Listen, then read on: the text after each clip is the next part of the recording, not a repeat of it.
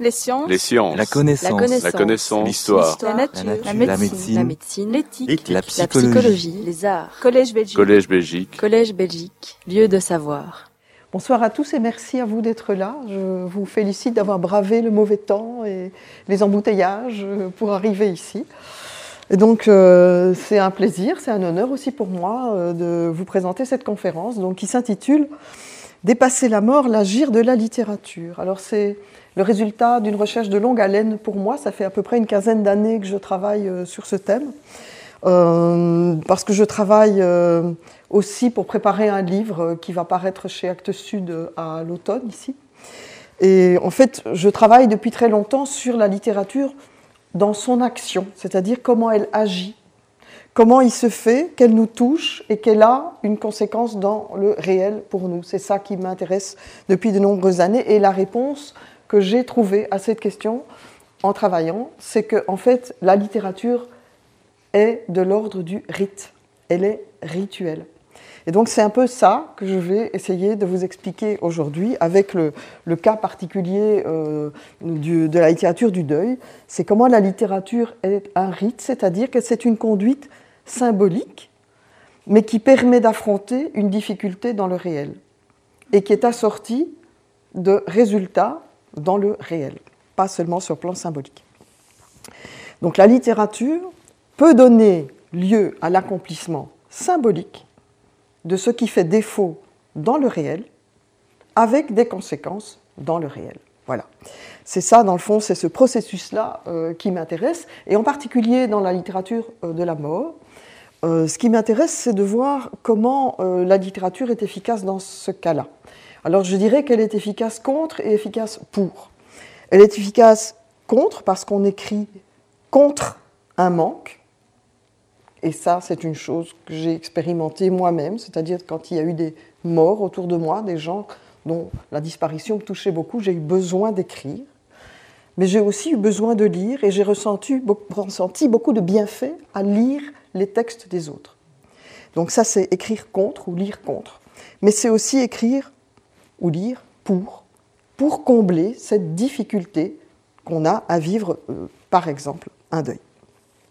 Alors aujourd'hui, je vais commencer par vous donner un petit peu un panorama très rapide de la littérature du deuil, pour un peu de voir euh, quels sont les types de textes euh, et leurs manières différentes de dépasser la mort. Et puis en particulier, je vais vous parler de deux récits. Voilà, deux récits, non, deux livres, un récit Joseph de Yunsun Limé, qui est paru en 2012, et puis un recueil de poèmes, Lettres en abîme, recueil de poésie de Marc Dugardin, qui me fait la grande amitié d'être dans cette salle, ça me fait grand plaisir. Donc tout à l'heure, si vous avez des questions sur ce recueil, eh bien, vous pourrez les poser directement à l'auteur. Et donc ce sont deux textes d'écrivains belges, ce sont deux textes tout récents, hein, 2012-2016.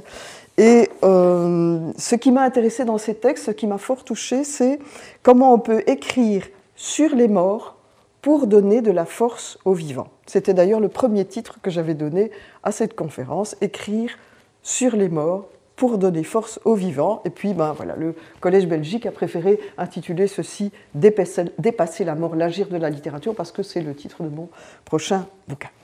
Voilà. Alors d'abord, comment la littérature est-elle un rite Puis le panorama euh, de la littérature du deuil, et puis on va s'enfoncer plus avant dans ces deux cas, qui sont le livre de Yun Sun Ime et celui de Marc Dugardin. Et donc d'abord, comment la littérature est-elle un rite? Un rite. Alors l'ensemble du règne du vivant est marqué par des rites. La plupart du temps, ces rites ont une fonction qu'on appelle anxiolytique, c'est-à-dire ils visent à diminuer une angoisse que nous pouvons éprouver dans certaines situations. C'est vrai pour l'homme, c'est vrai pour l'animal. On a tendance à répéter ce qui a fonctionné précédemment pour gérer quelque chose qui est compris comme une difficulté. Par exemple, une difficulté relationnelle.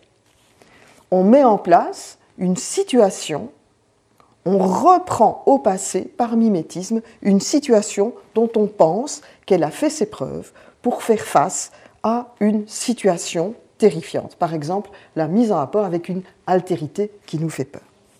c'est vrai dans toutes sortes de euh, situations. Par exemple, le prétendant qui fait sa déclaration amoureuse, ou l'étudiant qui se présente à l'examen oral, ou bien euh, euh, l'homme qui se présente devant un employeur en, tant que demandeur d'emploi. Eh toutes ces personnes, dans ces conduites à risque, ces conduites les mènent à mettre en œuvre des conduites symboliques qui sont rituelles. Alors, c'est du verbe, c'est de la parole, mais c'est aussi du geste et c'est aussi une posture. On ne s'habille pas n'importe comment, on ne bouge pas n'importe quoi, on ne dit pas n'importe quoi. Et donc, on met en œuvre des conduites rituelles, verbales, gestuelles, posturales, dont on postule l'efficacité et qui nous rassurent pour affronter quelque chose qui est de l'ordre de ce qui nous effraie. Et donc, on ressent le bénéfice de ces conduites symboliques on ne se les explique pas toujours, on les reprend par mimétisme. On n'a pas toujours le fin fond, de l'explication de leur efficacité. Il y a différents types de rites. Je viens de parler de rites ici euh, de socialité. Il y a des rites d'initiation, il y a des rites d'apprentissage, euh, il y a des rites d'institution. Pensez par exemple au rite, euh, on vient d'être témoin de nouvelle présidence en France, par exemple. On a vu toute une série de ritualités se mettre en œuvre. Donc les rites sont partout. Il y a aussi des rites de combat. Et je vais prendre cet exemple parce qu'il est très clair quant à ce qui fait que le rite est efficace. Un rite de combat, prenez deux animaux dans un rite de combat qui peut être sanglant. Quand un des deux euh, animaux montre sa gorge à l'ennemi, eh bien le combat s'arrête. Pour les humains, quand un soldat sort le drapeau blanc, le combat s'arrête. Ce n'est pas l'aspect matériel, concret des choses qui fait que le combat s'arrête. Hein. C'est même le contraire. S'avancer désarmé face à l'ennemi, c'est la meilleure manière de se faire trucider. Mais pourquoi est-ce que ça s'arrête? Eh bien, l'efficacité repose sur un code symbolique partagé par les acteurs.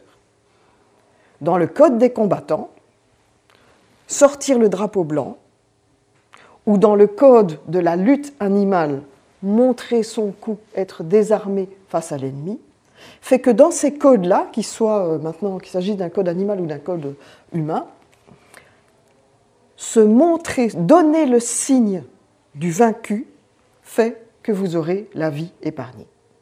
Donc la symbolique partagée, c'est de se montrer dans la position du vaincu. Évidemment, ça suppose un code partagé. Si vous agitez un drapeau blanc devant un ours, code n'est pas partagé, ça ne marchera pas. Par contre, vous avez sans doute aussi entendu parler de ces histoires où un homme qui a été agressé par un ours s'en est tiré parce qu'il a arrêté de bouger.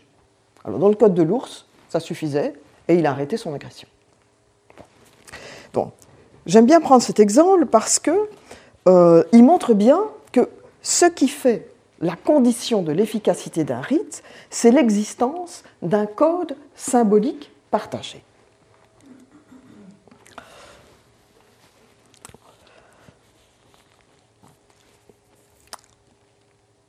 Le fait qu'on connaisse ce code symbolique, même si on ne se l'explique pas, on le connaît, on, sait le mettre en œuvre, on sait pourquoi il fonctionne, on le reproduit donc, dit bien qu'il y a un lien entre rite et identité communautaire. Hein. Nous appartenons, nous, en tant qu'humains, à cette communauté qui sait que sortir un drapeau blanc, mais ça veut dire faire arrêter le combat. Donc, ça veut dire que nous reproduisons des conduites rituelles, nous adhérons à un sens symbolique qui relève d'une identité collective à laquelle nous appartenons, mais souvent de manière implicite et souvent même sans conscience aucune d'y appartenir. Ce n'est d'ailleurs pas tant le geste, on le voit avec l'exemple des combats, ce n'est pas tant le geste que la manière dont ce geste est investi d'un sens symbolique qui fait qu'il y a rite. Je prends un autre exemple qu'on connaît tous, on pratique tous, une bête recette de cuisine, c'est un code, mais si c'est la recette de cuisine de grand-mère, c'est sûr que ça va réussir et que ce sera meilleur. Donc c'est celle-là que je mets en œuvre. Et là, On n'est plus dans le code, on est dans quelque chose qui est au-delà du code. Il y a du symbolique qui s'y mêle, il y a de l'identité qui s'y mêle. C'est mon identité familiale et j'y appartiens. Et j'utilise cette recette parce que ça remet en œuvre mon identité symbolique. Voilà. L'identité, la famille, crée du rite.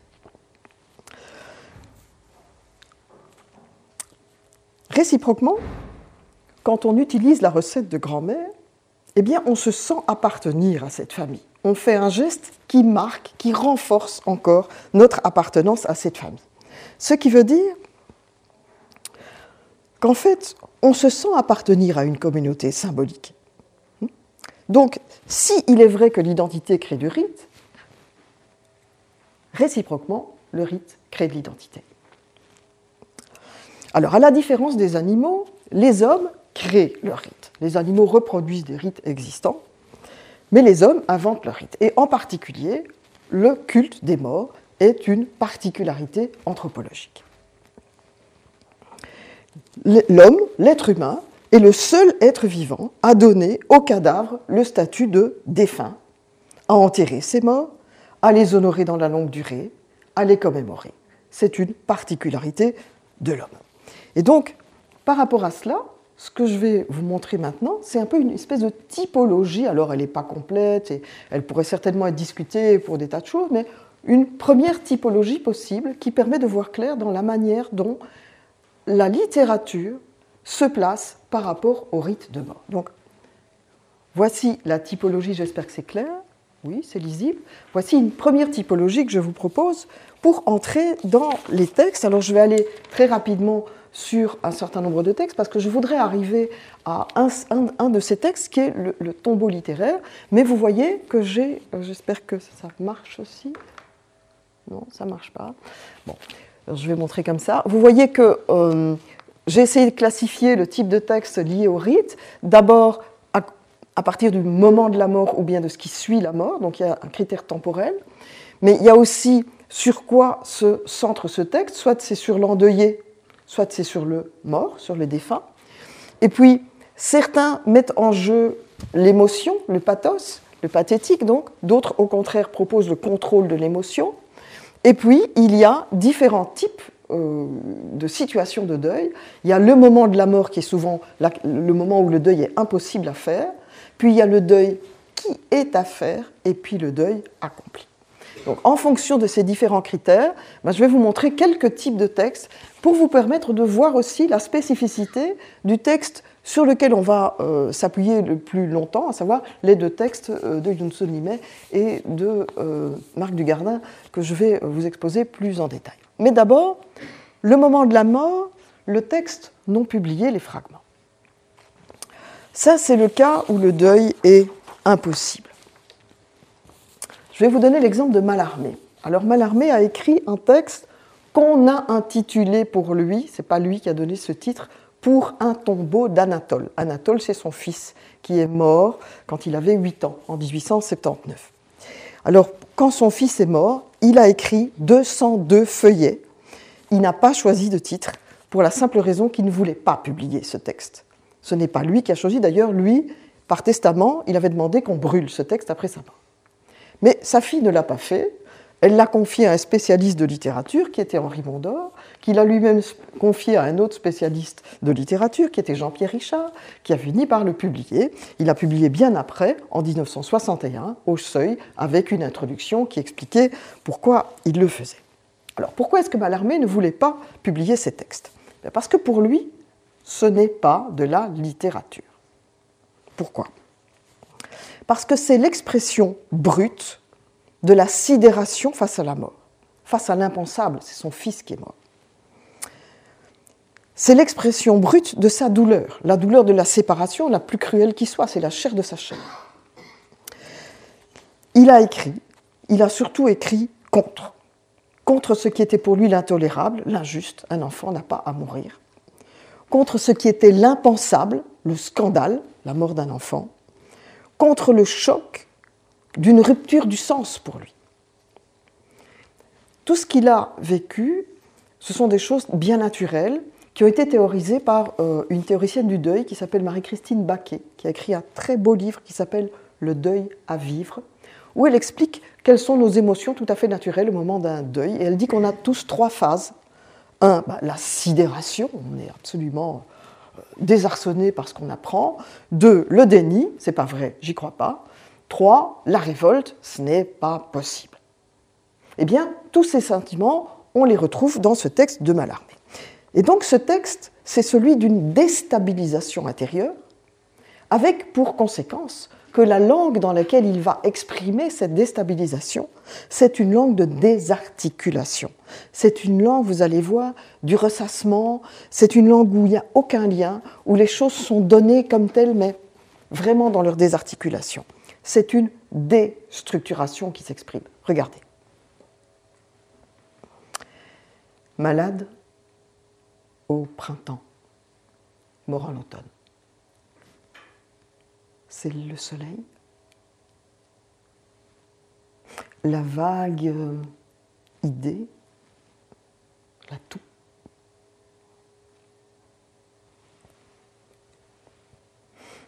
Il, effet général, il doit. Est-il mort? C'est-à-dire frappé à mort Non. Et revient-il déjà dans l'espace du doit mourir, du futur terrible qui l'attend Voilà. Donc vous voyez bien ici toute cette déstructuration. Pour Mallarmé, ça ne fait pas œuvre, ça ne peut pas faire œuvre. Alors vous allez me dire, mais pourquoi est-ce qu'on la publie? C'est scandaleux. Mais non, parce que je suppose que vous avez tous été extrêmement touchés par ce que vous venez de lire ou ce que je viens de vous faire entendre. En fait, ça n'empêche pas les lecteurs d'être très touchés par une douleur qui est dans le fond semblable à ce qu'eux-mêmes peuvent ressentir. Ça n'empêche pas le lecteur d'être en empathie avec un texte, même si l'écrivain, lui, estimait que euh, ça ne faisait pas partie de son œuvre. Je pense qu'on peut lire aussi sachant que ça ne faisait pas partie de ce que l'écrivain voulait comme œuvre. Est-ce que ceci dépasse la mort? Eh bien oui. Ceci permet de dépasser la mort parce que c'est une manière de gérer l'impuissance. Il y a des ressources imaginaires à l'impuissance qui sont des ressources linguistiques, en tout cas pour un poète. Par exemple, ceci. Tu peux avec tes petites mains, m'entraîner dans ta tombe.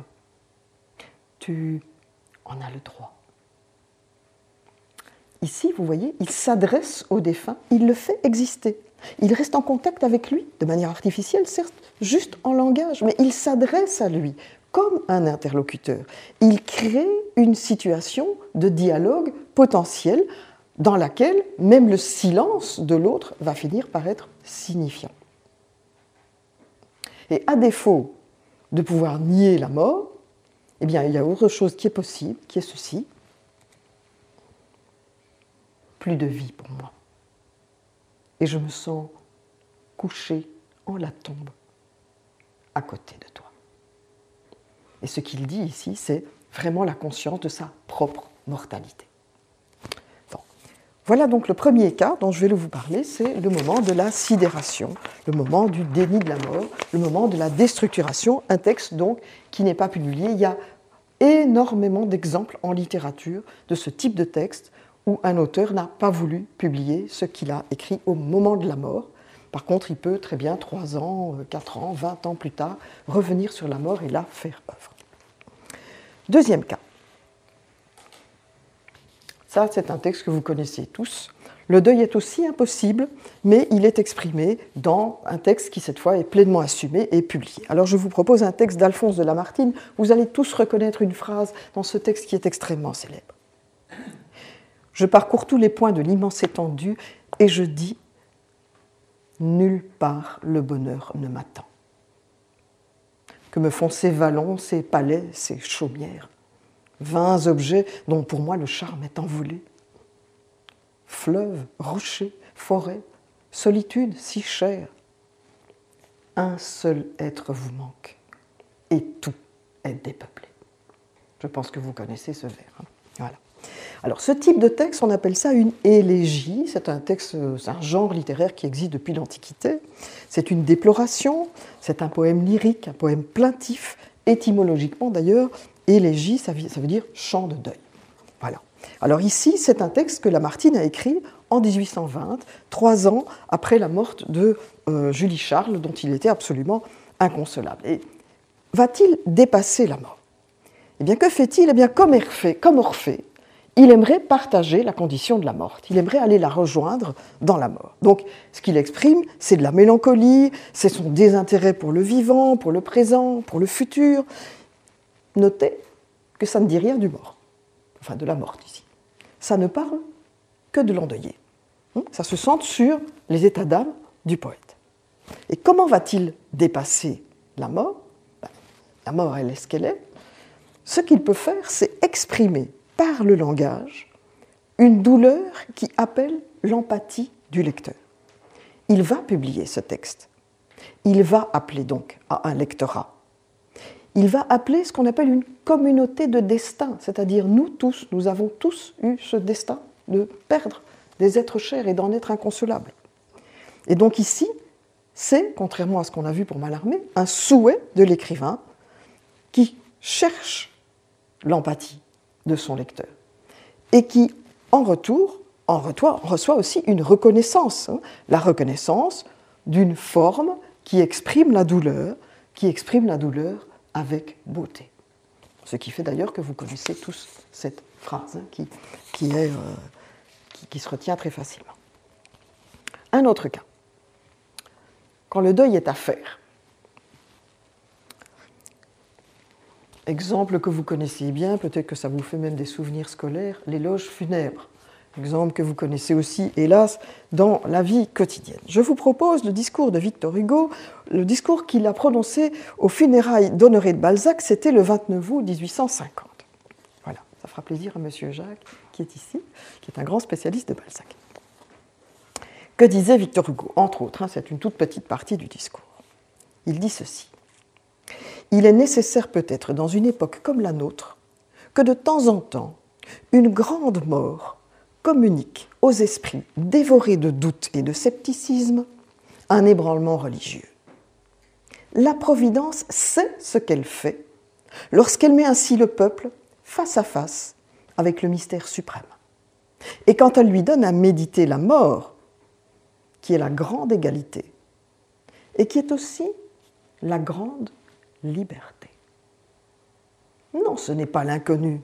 Non, je l'ai déjà dit dans une autre occasion douloureuse, et je ne me lasserai pas de le répéter. Non, ce n'est pas la nuit, c'est la lumière.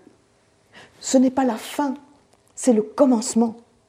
Ce n'est pas le néant, c'est l'éternité. N'est-il pas vrai, vous tous qui m'écoutez, de pareils cercueils démontrent l'immortalité. En présence de certains morts illustres, l'on se dit qu'il est impossible que ceux qui ont été des génies pendant leur vie ne soient pas des âmes après leur mort. Alors, qu'est-ce qui se passe ici? Sur quoi repose cet euh, éloge qui vise un deuil à faire, donc c'est au moment de la mort? Eh bien, c'est l'appel à un au-delà, à une vie dans l'au-delà.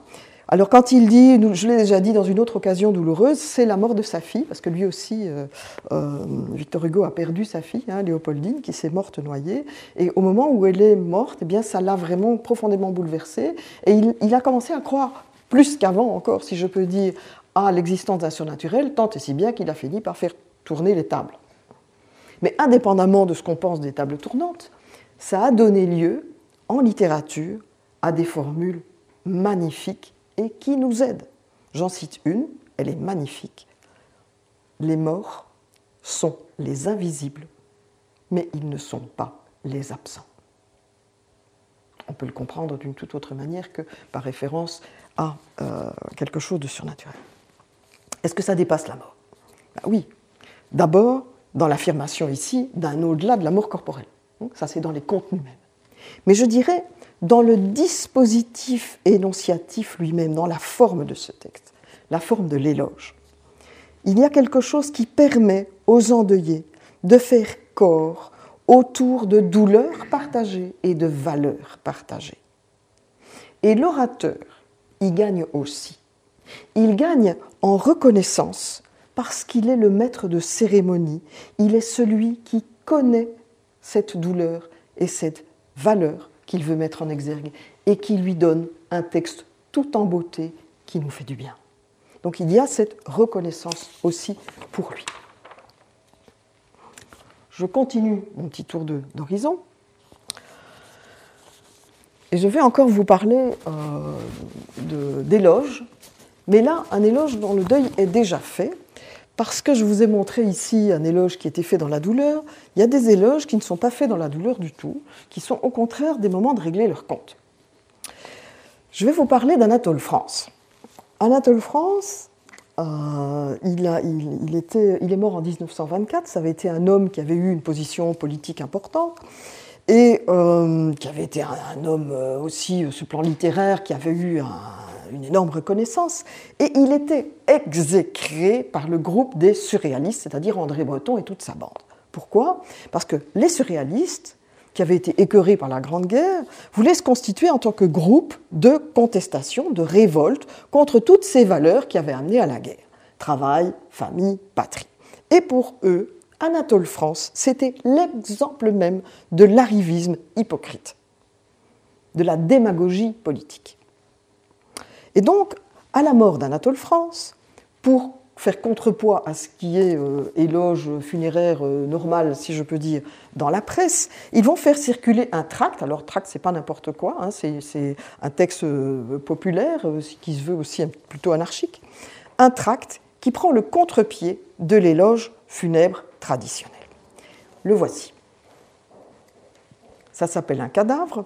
Ça commence par une phrase d'Anatole France qu'on cite, mais pour le retourner contre lui-même la phrase d'Anatole France, c'est Il était devenu si hideux qu'en passant la main sur son visage, il sentit sa laideur. Ça se retourne, c'est censé se retourner contre lui. Alors, il y a un texte euh, de Soupeau qui s'intitule L'erreur. Vous voyez aussi Un vieillard comme les autres, c'est un texte d'Éluard. Alors, que dit euh, par exemple Soupeau Un extrait. Celui qui vient de disparaître n'était pourtant pas très sympathique. Il n'a jamais songé qu'à son petit intérêt, à sa petite santé. Il attendait la mort, paraît-il, c'est une jolie solution. Mais à part cela, sérieusement, qu'a-t-il fait? À quoi a-t-il pensé? Puisqu'il ne s'agit aujourd'hui que de déposer une palme sur un cercueil, qu'elle soit aussi lourde que possible et qu'on étouffe ce souvenir. Bon, c'est assez odieux, vous en conviendrez, donc ça marque, donc ça fait mouche, hein, ça c'est clair que ça passe pas inaperçu. Bon. Il y en a d'autres qui ont, euh, qui, ont continué comme ça. Par exemple, euh, Drieux-La Rochelle a appelé son titre euh, Ne nous la faites pas à l'oseille. Delteil, Anatole France ou La médiocrité dorée, tout ça va dans le même sens. Bon, pourquoi Allez-vous me dire, pourquoi? Pourquoi? Eh bien parce que ceci, c'est une instrumentalisation de la mort c'est s'en servir pour constituer une communauté autour d'un rejet. C'est former un nous, un nous de révolte, un nous de provocation. Ce sont les deux valeurs que cherche à mettre en avant le monde surréaliste, pour, le groupe surréaliste, pour se faire reconnaître. Et donc cette communauté se constitue par ce qui la soude, des valeurs communes, c'est l'inclusion, c'est ce qu'on a vu tout à l'heure dans le, cas classique, si je peux dire, avec Balzac, mais elle se constitue aussi parce qu'elle rejette à l'extérieur d'elle, par exclusion. Et donc, c'est ce à quoi sert ici Anatole France. Alors, Aragon est encore plus violent. Il intitule son texte Avez-vous déjà giflé un mort? Et le plus, le plus violent, c'est André Breton lui-même, le chef de ce groupe. Ben, il faut bien qu'il se montre à la hauteur de son rang, si je peux dire. Et il va euh, écrire un texte qui s'appelle Refus d'inhumer. Un texte absolument odieux, je vous en fais grâce. Je vous donne juste une phrase, c'est la dernière. La dernière dit Il ne faut plus que mort cet homme fasse de la poussière. C'est, ça a marché, mais c'était très dangereux. quand on utilise l'exclusion, il ne faut pas oublier que celui qui a été exclu peut devenir à lui-même celui qui vous exclut. Et que manipuler l'exclusion, c'est s'exposer à peut-être être exclu soi-même. Eh bien, c'est ce qui s'est passé pour Breton, puisque six ans plus tard, en 1930, quand il y a eu une révolte parce que Breton était devenu un peu trop despote dans son groupe, deux de ses euh, ex-morts, puisqu'il voulait s'en séparer, à savoir Bataille et Desnos, ont fait paraître ceci.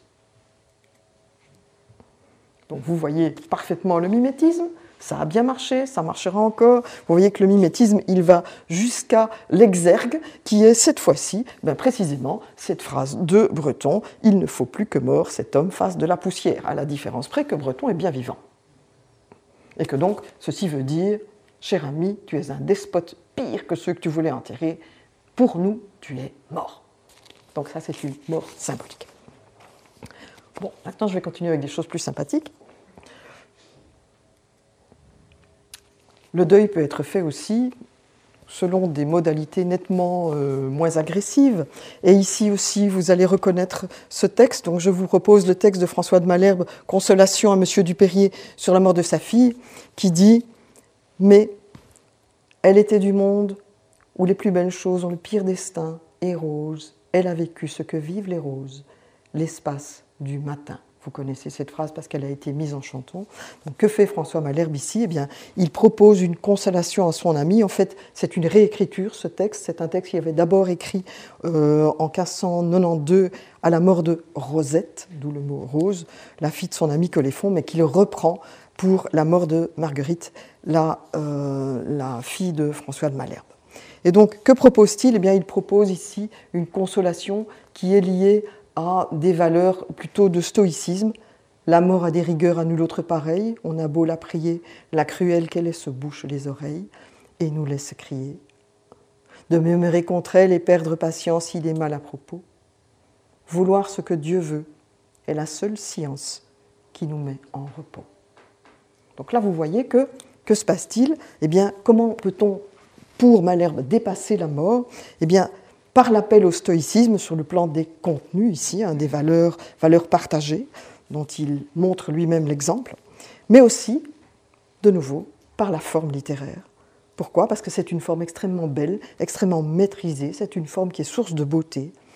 On reconnaît la maestria qu'il a du langage, de la poésie dans sa formulation. Cette formule se retient, elle se réutilise, elle circule, elle se partage, elle se répète elle devient un patrimoine commun. Et donc, elle est investie d'une efficacité réelle. On s'y réfère quand on a besoin de consolation.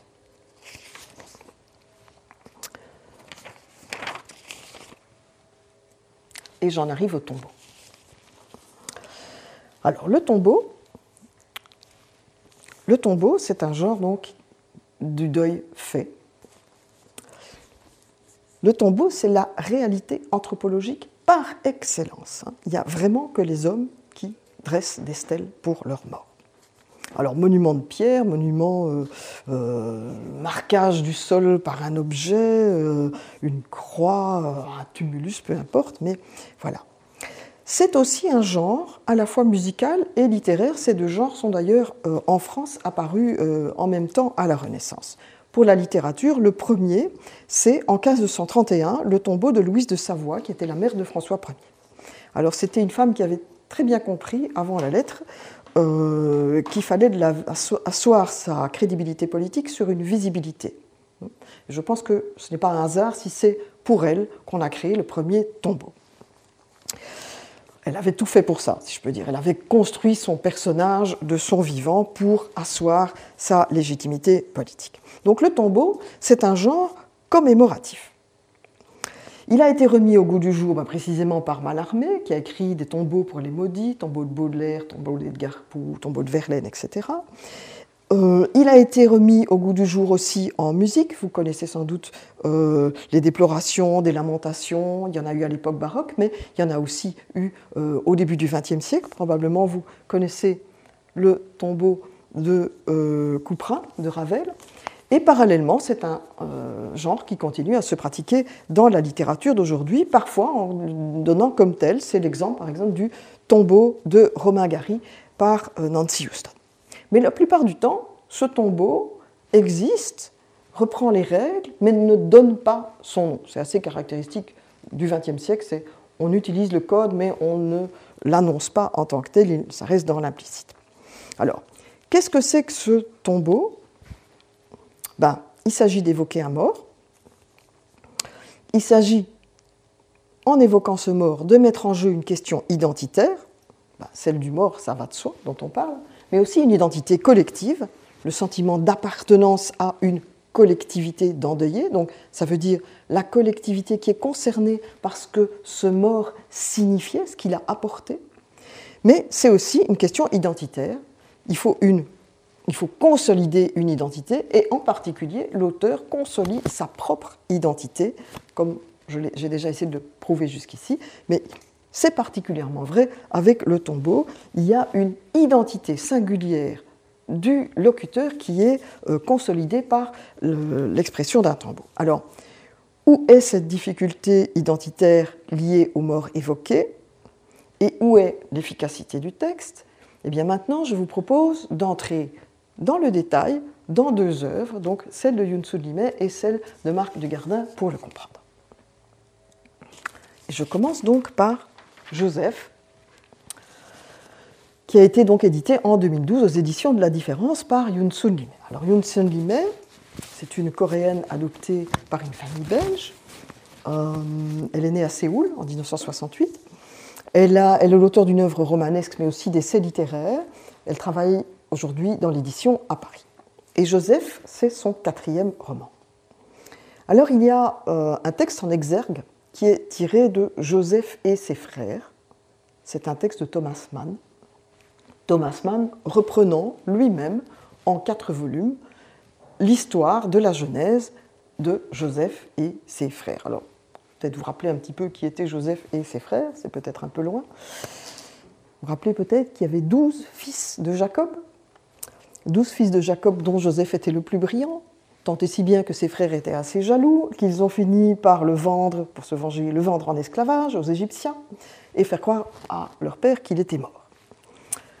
Il se fait que Joseph, homme brillant, est devenu un homme puissant, et grâce à sa faculté de pouvoir deviner et interpréter les rêves du pharaon, eh bien, il, a, est sorti de l'esclavage et il est devenu au contraire quelqu'un de très puissant en Égypte. Et quand la famine a commencé à régner, les, douze frères, les onze frères sont allés en Égypte, ont rencontré leurs frères qu'ils n'ont pas reconnus, et pour cause, ils ne croyaient vraiment pas le retrouver euh, avec des vêtements d'apparat. Par contre, Joseph, lui, les avait fort bien reconnus.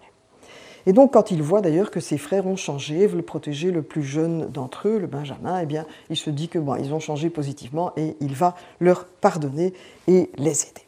Alors, ici, l'exergue de ce roman est tiré de la réécriture par Thomas Mann de cette histoire biblique. L'exergue, c'est un lieu très important dans un récit parce que c'est le lieu où l'écrivain cherche à faire en sorte que le lecteur soit dans un certain état d'esprit pour lire la suite.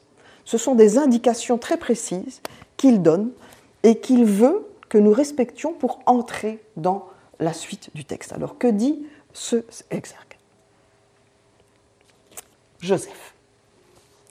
Nommons-le avec complaisance pour la quatrième ou cinquième fois. Son nom dégage un effluve mystérieux et en le connaissant, il semble que nous acquérons le pouvoir de ressusciter l'enfant presque oublié, autrefois débordant de vivacité loquace. Quand nous nous aventurons dans le passé en narrateur, nous goûtons à la mort et à la connaissance de la mort. Comment est-ce qu'il faut comprendre cet exergue? D'abord, vous voyez Joseph, pour la quatrième, cinquième fois, son nom dégage une effluve mystérieuse. Ça veut dire qu'on le répète, on le reprend. C'est comme une incantation, donc c'est comme un rituel. Et quelle est la particularité de ce rituel? On va évoquer un mort, un disparu. On va évoquer un homme qui n'a pas été reconnu par les siens. Et en l'évoquant, il y aura comme un pouvoir magique qui va se dégager, celui de le ramener à la vie, ressusciter l'enfant presque oublié. Et puis la narratrice qui évoque le passé en narrateur, dit cet exergue, la narratrice va s'aventurer dans le domaine de la mort, ce qui veut dire qu'elle va faire plus qu'une simple évocation. Par sa commémoration, la mort, le mort, pardon, continuera à être assimilé au règne du vivant. Il va être ramené vers le vivant. Voilà ce qu'elle nous donne. Et puis le texte commence. Et l'objectif de ce livre, dès la première page, est donné. C'est celui de surmonter une hantise affective. Joseph, on apprend tout de suite que c'est le nom d'un oncle de la narratrice, un oncle qu'elle n'a jamais connu parce qu'il est mort jeune et par accident. Alors comment apprend-elle euh, l'existence de cet oncle Par quelque chose qui est particulièrement traumatique pour elle, à savoir, c'était le frère de son père, c'était pour son père d'ailleurs son meilleur ami, et il n'en a jamais parlé. Mais un jour, il réentend, on lui fait réentendre une cassette audio où il y a la voix de ce frère qui chantait bien. Et à l'écoute de cette voix enregistrée, le père de la narratrice tombe en pleurs.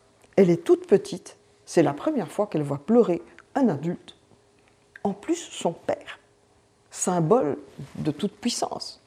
Bon. Et donc il y a quelque chose qui se brise. Elle dit, et soudain quelque chose s'effondre. L'enfance, peut-être, se termine et s'ouvre le temps de l'incertitude où l'on découvre la vie avec effroi. Vous voyez qu'il y a bien de l'identitaire qui est en jeu.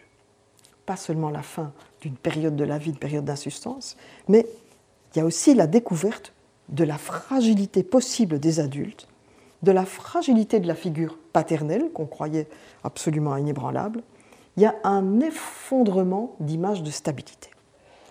Et puis, il y a aussi la découverte d'une béance du sens, d'un silence autour de cet événement qui était pourtant si important. Il n'y a pas eu de récit. Personne ne m'a raconté son histoire. Ce n'était pas une histoire. Cela ne faisait pas récit. C'était juste un malheur pour tous ceux qui l'avaient connu. Alors on ne lui a jamais parlé de ce monsieur, on ne lui a jamais parlé de ce malheur, on n'a jamais mis de mots, on n'a jamais symbolisé cette mort. Et la fonction de ce récit, ça va être de réinventer le symbolique, de retisser par des mots des liens de sens pour que le vécu puisse être ressaisi, pour qu'on puisse lui retrouver un sens, pour qu'on puisse le vivre émotionnellement, pour qu'on puisse le gérer, gérer une douleur qui va de pair avec la dispersion. On va donc faire récit, ce qui est une possibilité de surmonter cette dispersion. Et aussi ce récit sera partagé, parce que ce récit va devenir un livre, un livre lu par des lecteurs, par une communauté possible. Et donc le narrateur, enfin la narratrice ici, entreprend de faire récit pour reconstituer, fragment par fragment, avec patience, l'identité de ce défunt qu'elle ne connaissait pas. Alors on peut penser à Isis, par exemple, qui regroupe les fragments du mort dans la mythologie égyptienne. Je n'ai eu que des bribes, dit-elle, des éléments épars, mal coordonnés. Alors, quelles bribes Beaucoup de bribes audio. C'était un chanteur, donc on enregistrait sa voix. Mais aussi, l'auditif est très important dans ce texte. Par exemple, toutes les morts, et il y en aura plusieurs, toutes les morts seront systématiquement apprises par téléphone. Ce n'est pas un hasard. L'audio, le visuel, les photos. Il y a des albums de famille, mais ces albums n'ont pas de commentaires, donc ça veut dire qu'il faut deviner, il faut essayer de reconstituer les pièces du puzzle, il faut poser des hypothèses. Et puis aussi des témoignages, parce que cet homme a eu une vie collective comme chacun, donc il a été au pensionnat, il a fait des stages de moniteur, il a été en camp de vacances, il a fait des études d'instituteur, il a fait son service militaire, il s'est fiancé, il a, participé à des matchs de foot, tout ça fait qu'il a eu une vie où il y a eu des témoins. Et puis, il y a des éléments de l'histoire collective. 1956, la catastrophe du bois du casier. 1958, l'exposition universelle à Bruxelles. Et elle découvre petit à petit une existence bien ordinaire et qui s'achève brutalement, prématurément, par un accident de moto. Et elle dit, rien dans cette vie, dans le fond, qui vaille la peine d'être magnifié.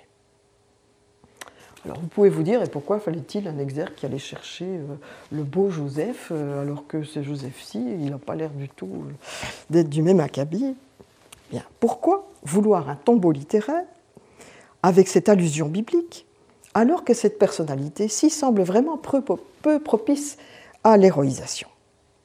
Quel sera l'objet de ce récit?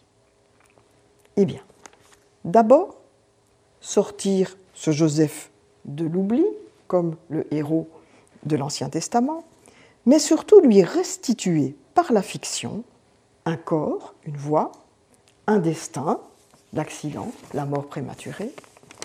Et dans ce qui se passe ici, quelque chose va aller bien au-delà, parce que le récit va dessiner toute une communauté de destin. Alors, la communauté de destin, c'est un mot qui a été proposé par les sociologues pour expliquer euh, ce qui se passe quand des individus s'approprient quelque chose, un événement, euh, une situation, une situation à quoi ils ne peuvent pas échapper, je ne sais pas moi, un attentat, une guerre, qu'ils ont éprouvé ensemble, par exemple être ensemble informés au pensionnat, et dans des conditions de vie communes. Mais ça peut être, euh, par exemple, une condition sociale aussi. Une communauté de ça, c'est se reconnaître un destin commun, c'est-à-dire des circonstances, et ces circonstances peuvent être familiales, politiques, nationales, géographiques, peu importe. Alors ici, eh bien, les lecteurs vont découvrir au fil du récit différentes communautés de destin. Au premier chef, ben, l'histoire de la nation belge. Avec ses singularités, nous sommes une monarchie, nous avons des rois, ces rois forment pour nous aussi une grande famille, avec l'histoire de la décolonisation, avec la fédéralisation, qui ont déconstruit, dit la narratrice, l'utopie d'une union politique, et elle en parle en termes de fraternité ratée. Voyez ce qu'elle dit ici, et elle dit ça juste après la mort de euh, Joseph, qui est mort en 59. Joseph reste attaché à cette période au bonheur de vivre qui se dégage de ce passé. Il aura connu la promesse d'une humanité chantant le progrès, le vivant au quotidien, passant des privations d'enfance et de la guerre à la consommation. 1958, c'est la dernière année avant. Avant que la crise commence discrètement son travail de sape dans les terrils avant que peu à peu les crimes de la décolonisation finissent par se répandre, avant que ne commence la fédéralisation d'un pays et que n'apparaissent les premiers signes d'une fraternité qui n'a pas pris. La Belgique est une histoire de fraternité ratée qui n'a pas réussi à s'inventer. Histoire donc, destin commun d'une nation belge mais c'est aussi, vous voyez, l'histoire d'une génération d'après-guerre, avec ses réussites, ses désastres, ses joies retrouvées, mais aussi ses peines. Et c'est aussi... Il y a quelque chose qui... Qu'est-ce qui se passe? Vous n'entendez plus? Il n'y a plus de micro.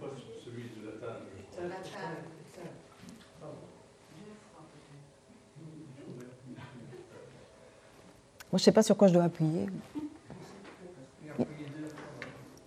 Si quelqu'un peut le faire, parce que moi, je. Celui du, président. Oui, mais il y a deux boutons. Il y a deux boutons, il y a deux micros. Euh. C'est peut-être plus simple. Je ne sais pas si ça peut. Ça marche bien Parfait, merci. Voilà. Donc. Euh, en plus de ce que je viens de vous dire sur la génération et sur l'histoire, il y a aussi le bégaiement d'une histoire familiale précise, puisque dans cette histoire, en fait, quelque chose bégaye, c'est la tragédie des, fratries brisées. Trois frères et celui du milieu meurt. Parce qu'à la fin, on comprend que le moment auquel la narratrice écrit ce récit, c'est le moment où elle vient de perdre brutalement un de ses cousins. Et donc le motif de la fraternité sert d'ancrage à la symbolisation que construit ce récit. Le défunt Joseph, les lecteurs interpellés par cette tranche d'histoire collective, le XXe siècle, la Belgique, et la narratrice, qui est, comme l'auteur, une enfant adoptée. il s'agit, dit-elle, par ce récit, de s'inventer une famille. Je sais que j'écris sur ce Joseph, mais aussi parce que je suis cette fille unique et un peu particulière. Ce frère qui manque, qui a été ôté à la, fratrie, c'est aussi celui qui me manque. Je suis la sœur de personne et une fille d'invention.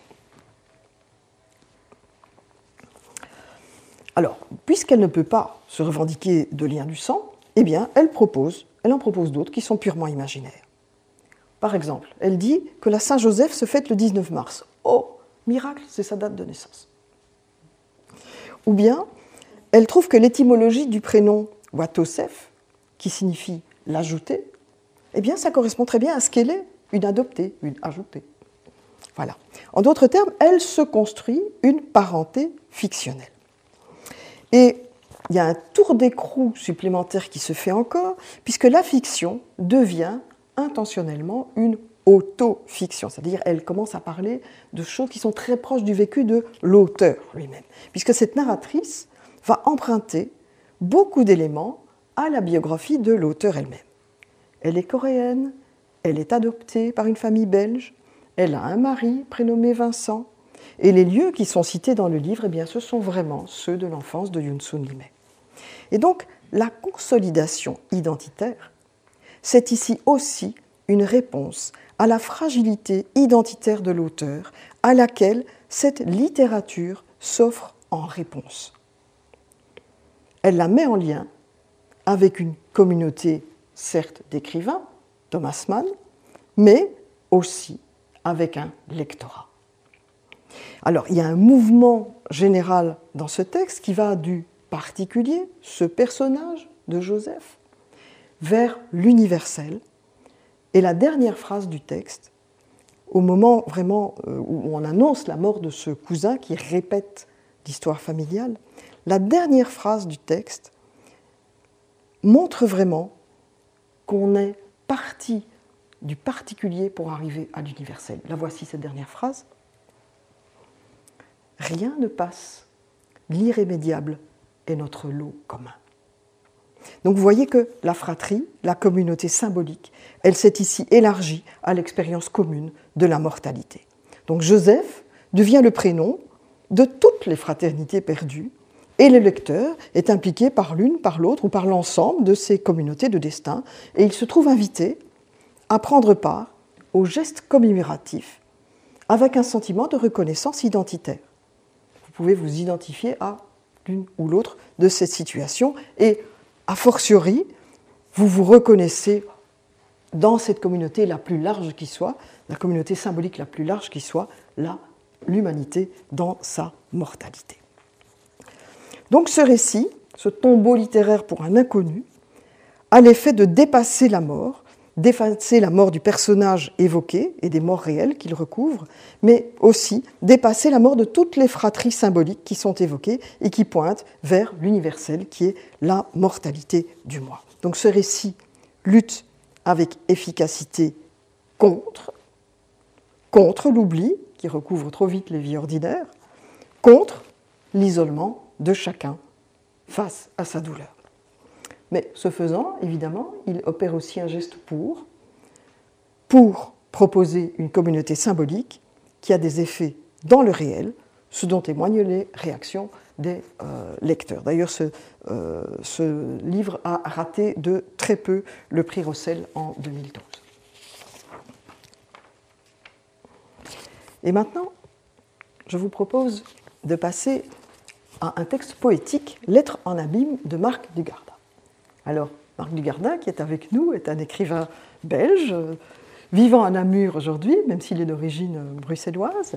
Et euh, il est surtout spécialisé dans la poésie. Il a publié son premier recueil à 36 ans, seulement tard, hein, assez tard. Euh, c'était en 82. Et puis, il y en a de nombreux depuis que je ne vais pas vous euh, citer tous ici. C'est surtout un auteur de poésie, mais il y a une exception qui vient d'arriver. Il y a un journal qui vient de paraître, Note sur le chantier de vivre. Ça vient de paraître en 2017 chez Rougerie.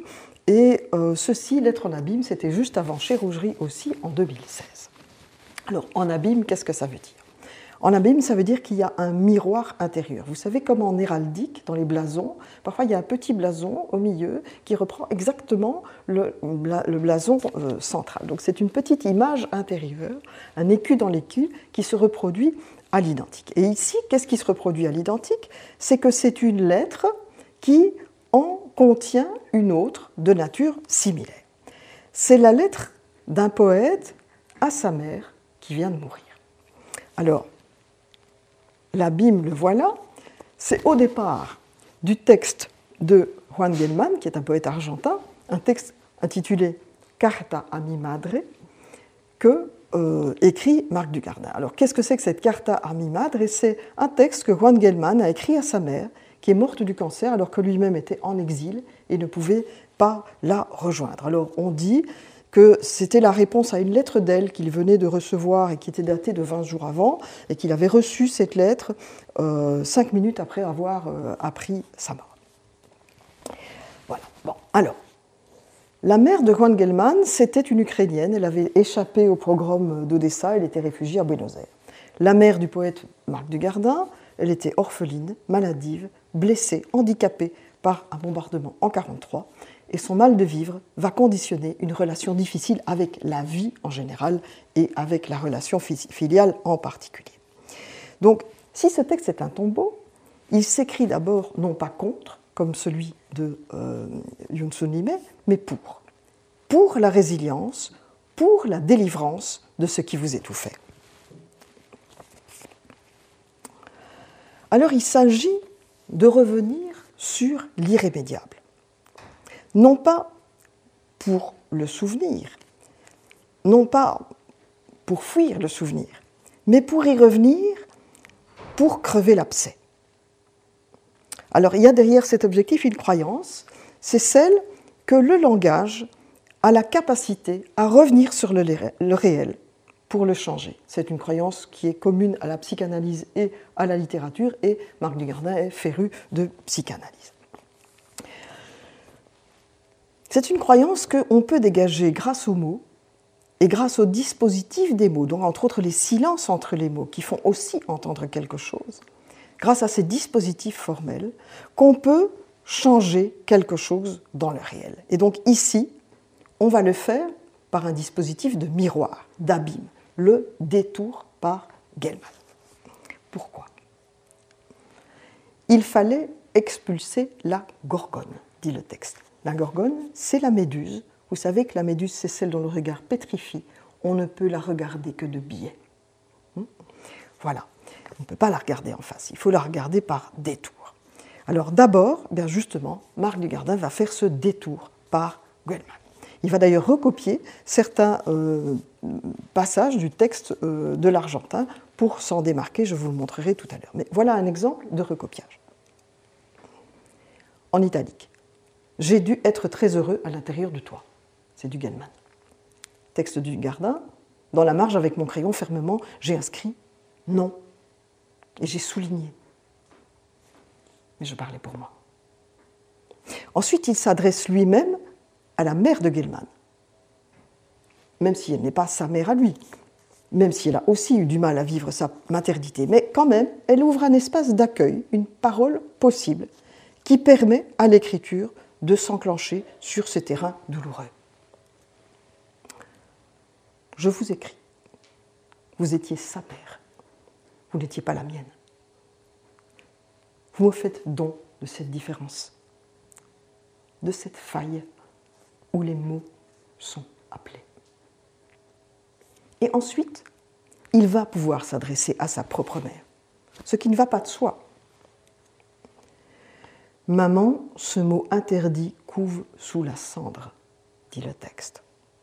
Alors, pour renouer avec la langue maternelle, dans la langue maternelle, avec la mère, pour renouer un lien ombilical incertain, le poète va faire advenir par les mots une relation filiale qui, dans les faits, n'a pas pu voir le jour.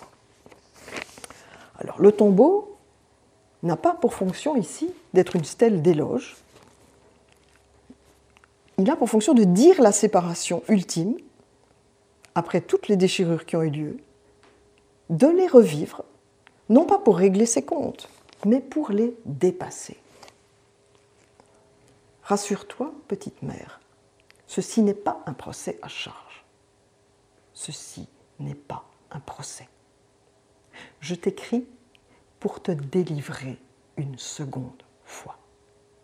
Et là, vous voyez comment on peut jouer sur le double sens de délivrer. Délivrer, c'est ce qu'on dit aussi pour un accouchement. Et délivrer, c'est aussi la libération que le Fils va mettre en œuvre par ce texte.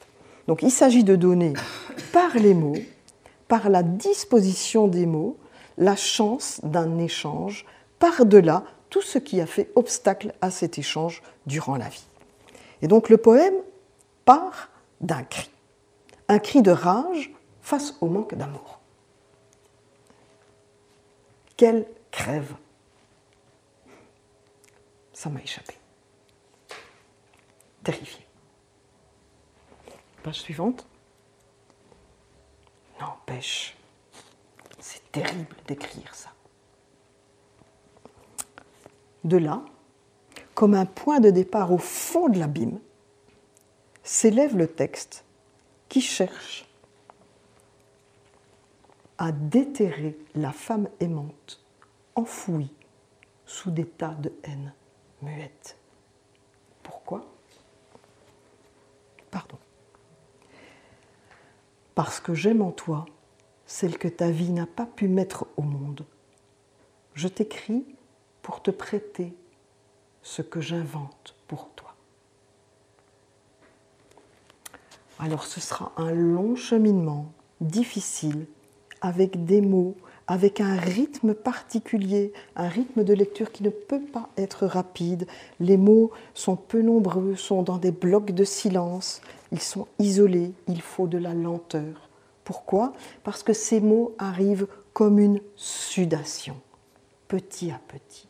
C'est un véritable travail. Il y a une tension permanente parce qu'il se pose sur une blessure, sur la fragilité des liens, sur une émotion contenue. Et ils vont permettre de revenir sur le caractère étouffant du souvenir.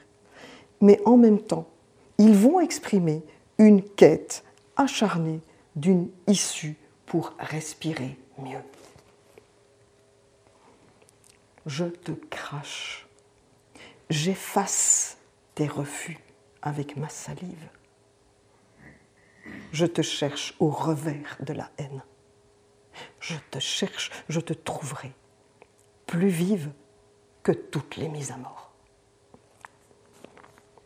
Donc le texte ici, comme celui de Yunsun Lime, reconstruit, d'après des informations possibles, la vie de la mère son enfance maladive, son mariage perturbé par la guerre, le bombardement, euh, qui la mutile, qui la mutile dans son corps, mais aussi euh, tout à fait intérieurement.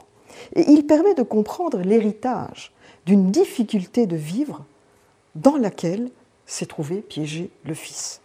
Et donc ce fils dit écrire pour dévider un peu de tendresse sur les chevaux de ta propre histoire.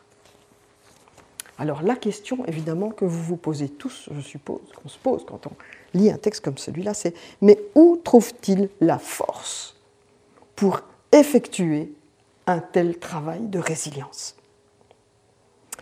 Une des réponses, c'est dans le fait qu'il n'accomplit pas ce trajet tout seul. Et le premier partenaire, si je peux dire, eh bien c'est celui qui l'a précédé, c'est le poète Juan Gelman texte dont, qui, qui, lui sert de stimulus poétique. Alors non seulement il le cite abondamment, mais il le reproduit même en facsimilé pour certaines pages dans son texte. Voici par exemple une page. Alors, il souligne, vous voyez, vous voyez parfois, il souligne et il met voilà. Hein. quel compte je règle encore? J'ai besoin de parcourir une à une tes peines pour savoir qui je suis. Donc c'est le texte de Goldman en marge, voilà. Hein. On reconnaît son propre objectif. On reconnaît aussi les admirations dans les soulignements. Ces merveilles où tu m'as filié et je t'ai méré. Le verbe filier, le verbe méré, ça n'existe pas. Comme vous savez, ce sont des inventions poétiques. Ce sont des inventions qui touchent le poète Marc Dugardin et qu'il va euh, souligner. Donc ici, c'est évidemment des traductions, hein, ce n'est pas le texte de Goldman, c'est la traduction de Jacques Ancet, lui-même poète, qui a fait un travail extraordinaire pour arriver à cette qualité de texte. Alors, il y aura un deuxième élément euh, qui va accompagner euh, le poète. Je ne vais pas en parler beaucoup parce que je n'ai pas le temps ici, mais je veux quand même en dire. Ce deuxième élément, c'est la musique. La musique, c'est le point commun entre le jeu poétique, l'auteur, Marc Dugardin, et la mère, qui était pianiste et qui adorait, entre autres, Schumann. Et donc, la musique, et Schumann en particulier, va faire office de symbole d'une complicité euh, indirecte entre eux. Et le texte va multiplier des allusions musicales qui sont des miroirs intérieurs de la trame narrative et qui souvent euh, soutiennent l'ordre des poèmes dans le recueil et qui traduisent un lent cheminement. Ce lent cheminement, c'est la traversée d'une souffrance, l'apprivoisement des entraves relationnelles et puis finalement la réconciliation. Quelques petits exemples. Euh, il y aura une comptine de Mozart qui sous-entend une complicité de l'enfant avec la mère. Ah, vous dirais-je, maman. Ou encore, plus loin dans le texte, une adresse tirée du Salve Regina, dans la composition de Poulenc, qui dit Salut à toi, ô douce. Allusion donc à la musique qui serve à soutenir la progression vers l'apaisement. J'en dis pas plus. Le troisième élément qui donne de la force au poète pour accomplir son chemin, c'est qu'il a la conscience de ne pas écrire une histoire singulière, mais une histoire universelle. Il en est convaincu, entre autres, par le biais de la psychanalyse. C'est pourquoi il va citer même un psychanalyste dans ce recueil. Donald Winnicott qui dit Pour moi, c'est aux mères que j'ai eu profondément besoin de parler. Aux mères. Toutes les mères celles qui mettent des enfants au monde et qui tôt ou tard les abandonnent parce que c'est l'ordre des choses. Celles qui subissent encore et toujours la cruauté des guerres parce que c'est l'ordre du monde tel qu'il va.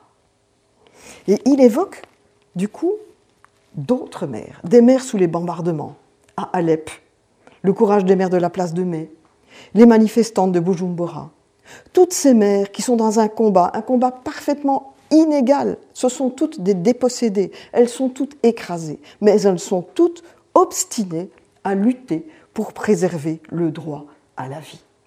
Et le poète se sent lui aussi dans cette fragilité, mais en lutte avec des moyens dérisoires, les moyens de la langue, pour dire ce qui le dépasse totalement, mais pour dire aussi la certitude qu'il a d'être, en le faisant, à sa juste place. Il se sent appartenir à un nous qui englobe tous les poètes et toutes les mères. Par exemple, une adresse ici, oui, vous toutes les mères. C'est comme cela que nous vous écrivons, les poètes, parce que vous avez porté à votre insu pour ce qui se tient dans l'imprononçable. Donc, dans sa dernière adresse à sa propre mère, le poète revient encore à Gelman pour exprimer, après lui, ce qui, à force de patience et d'obstination, s'est produit, c'est-à-dire une métamorphose à laquelle il lui était même difficile de croire. Je vous écris pour entendre se répéter encore et encore ce vers de Juan Gelman. Et pour te rendre à une douceur possible en ce monde? Douceur. Possible en ce monde? Point d'interrogation. Et il est alors pris dans un vertige par rapport à ce qui s'est opéré durant la rédaction de ce recueil, qui s'est écrit par rebond, qui s'est écrit par la reprise d'un texte à l'autre d'abîme en abîme, dit-il. Qui À qui cette lettre? Je ne sais plus. Et le texte, la lettre, le tombeau, s'arrête là où a atteint le plein épanouissement. Là où vivre pourtant a commencé et aimer. Aimer Dernier mot. l'impensable s'est produit. Par le poème, qui est une lettre, qui est donc une adresse à autrui, le poète a vraiment fait advenir sa mère comme interlocutrice dans une relation qui n'était plus conflictuelle, qui était d'amour. Et cet amour, il n'est pas symbolique, il est effectif. Donc la lettre en abîme de Marc Dugardin porte ainsi le témoignage d'un rite de deuil en train de s'accomplir. Dans le mouvement même de l'écriture, le poète parvient à déposer définitivement les charges du passé, à faire le point sur ce que la défunte signifie intimement pour lui, sur le plan de ses valeurs identitaires, pour son présent, pour son avenir. Il arrive à se dégager peu à peu, tout cela, à dégager toute la gangue de la douleur pour arriver à la tendresse. Conclusion. Au fil des pages, ces deux textes, que sont Joseph et Lettre en abîme, dressent des stèles, des stèles manquantes dans le réel, pour des valeurs à préserver, qui donnent sens au vécu et qui rendent force au vivant. Le roman, aussi bien que le recueil poétique, une fois publié, c'est-à-dire offerts à des lecteurs, se présentent comme des tombeaux, c'est-à-dire des lieux de commémoration des défunts où il sera possible de revenir indéfiniment pour se ressouvenir avec une émotion gérée, avec respect, au-delà même d'un cas particulier, l'oncle ou la mère, de tous les anonymes, tous les frères oubliés, de toutes les mères meurtries ou meurtrissantes, et de rendre hommage à ce qu'ils sont, à ce qu'ils laissent apercevoir de notre propre identité, notre propre communauté de destin. Et donc la littérature, en ce sens, agit concrètement. Elle permet de regarder la mort, mais selon une procédure ritualisée qui est devenue littéraire. Donc il ne s'agit pas de méconnaître la cruauté de la mort, il s'agit de la dépasser ce n'est pas de la naïveté. C'est une lucidité, au contraire, sur le seul pouvoir, mais c'est un pouvoir fantastique, que nous donne la langue. Ça a été parfaitement exprimé, entre autres, par Proust. La langue peut transformer le réel.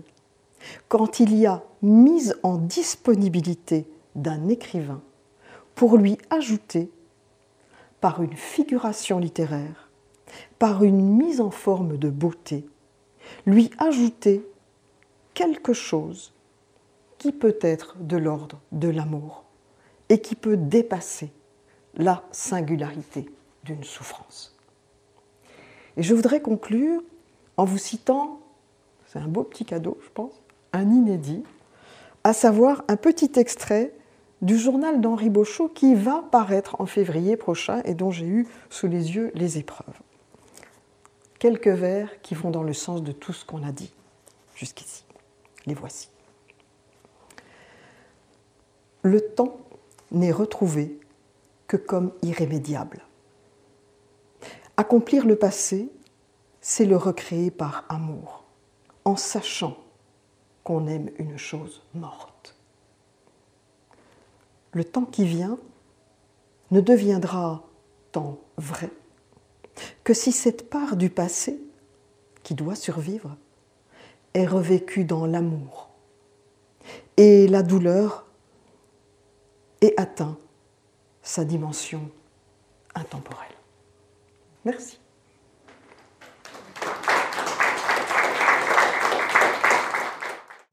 Les sciences. La connaissance. La connaissance. L'histoire. La, nature. La médecine. La médecine. L'éthique. La psychologie. Les arts. Collège Belgique. Collège Belgique. Collège Belgique. Lieu de savoir.